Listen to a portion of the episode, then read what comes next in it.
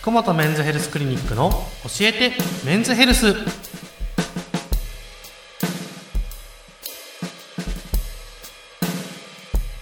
今夜も福本和彦先生とともにお送りいたします。先生よろしくお願いいたします。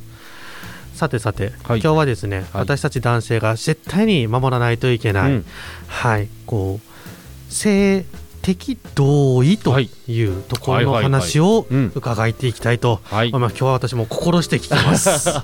ね、これはい。結構難しいテーマなんですけれども、はい。まあ、やっぱりこういう性のことをお話しするためにはやっぱり必要かなと思って、はい今日はこのテーマをしました、はい、まあ、この性的同意というところなんですが、ちょっとまあ日本語でなかなか難しいところもあると思いますが、うんうんうん。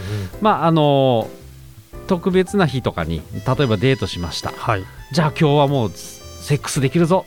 というふうに考えてしまうのが男なんですけれども、うんうんうんうんそうじゃないんだよということですよね。そうですよね。まあ、性的な同意というのは、まうん。あ、例えば手を握るとか、うん。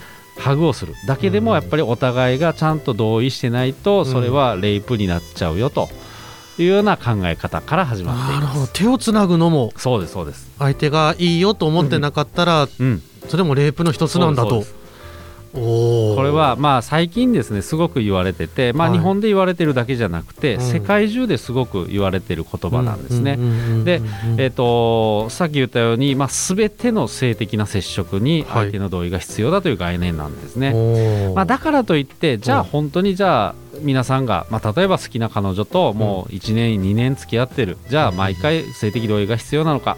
と言われると、まあ、そこはまたちょっと違ってくる話なので、はい。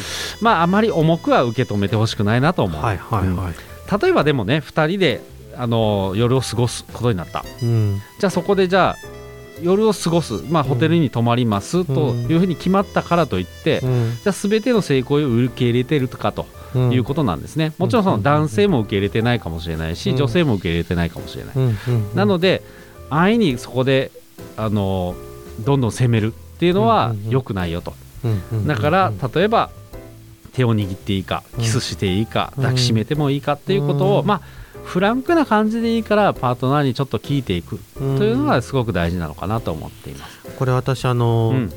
高校時代の話なんですけど、友人がうん彼女にうん。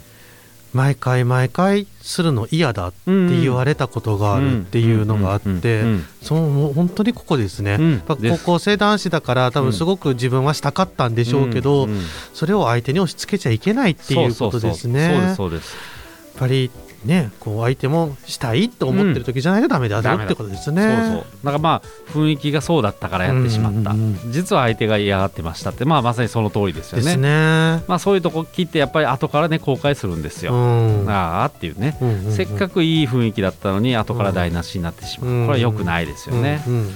もちろんね初めての人。というのは、うん特にそういうのは注意しないといけない。ね。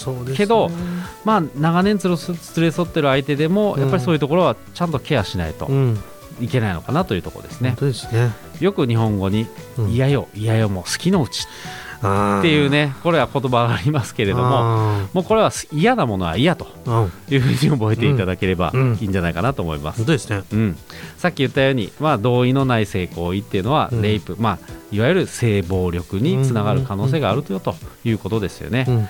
うん。なので、まあ、日本人って特にねこの性的な同意を含めたこの性的な言葉を発するのがやっぱり苦手なんですね。うんうんうんうんうんまあ、だから苦手だからといって避けては通れない道うんです。うんうんうんですごくこれってハードルが高いんですけれども、やはりお互いが安心して楽しむセックスのためにやっぱり重要なのかなうんうんというふうには思います。ですね。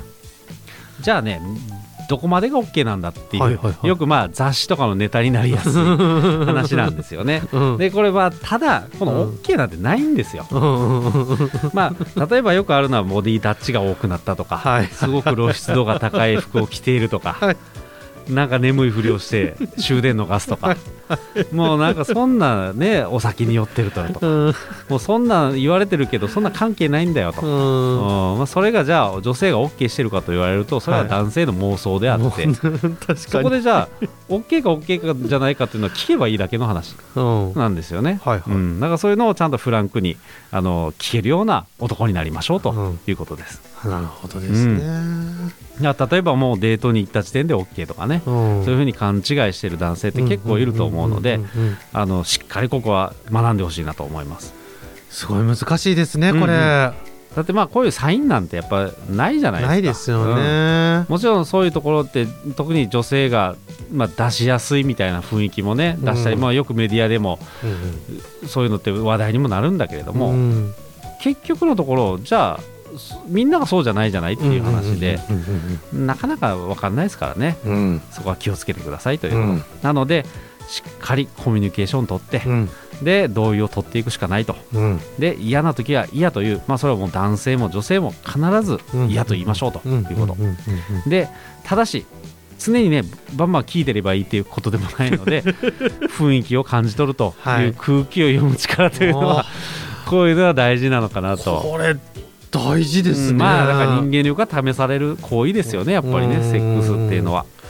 あでもこれだからこそお互いがうん。こう、あ相手も多分これ察しにくいんだろうなっていうのをちゃんとこう男の人も女の人も思って自分たちから今日はしたいなと思ったら、うんうん。ちゃんと話しかけるっていうのとか、の相手がそれをまあ OK だよとかいう、あのこういやちょっと今日はダメだよっていう雰囲気をお互いが作り出せるっていう、そういうコミュニケーション。そういうまあなんかこう根本からのコミュニケーションっていうところすごく大事、そうそうそう。ですね。まさにその通りです。